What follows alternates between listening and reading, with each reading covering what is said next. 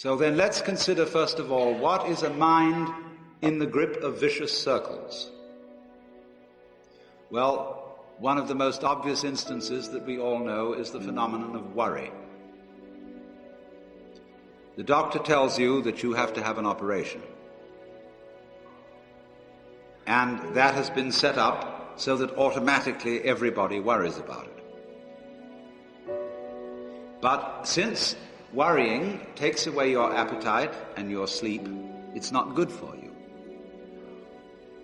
But you can't stop worrying, and therefore you get additionally worried that you are worrying.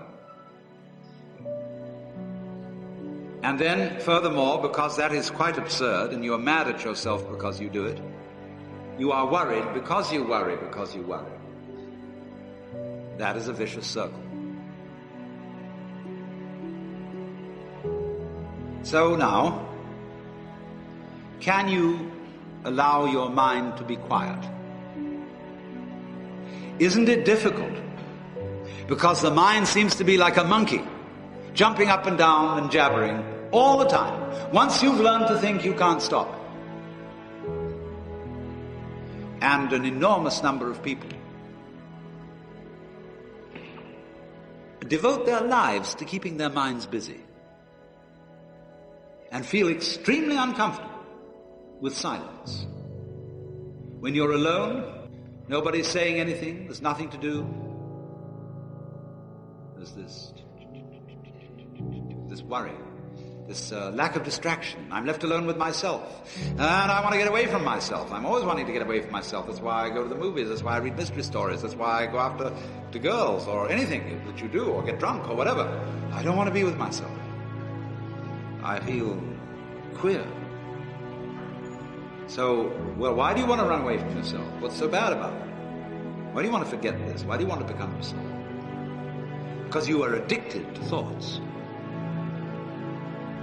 This is a drug, a real dangerous one. Compulsive thinking, going on and on and on and on and on all the time. It's a habit.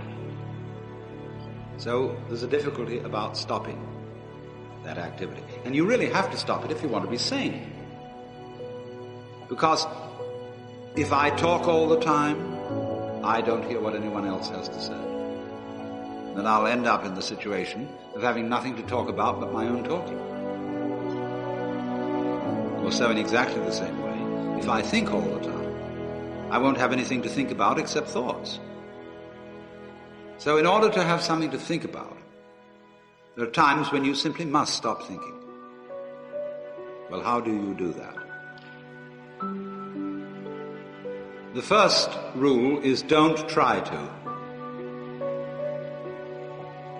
Because if you do, you will be like someone trying to make rough water smooth with a flat iron. And all that will do will stir it up. So, in the same way as a muddy, turbulent pool quiets itself when left alone, you have to know how to leave your mind alone. It will quiet itself.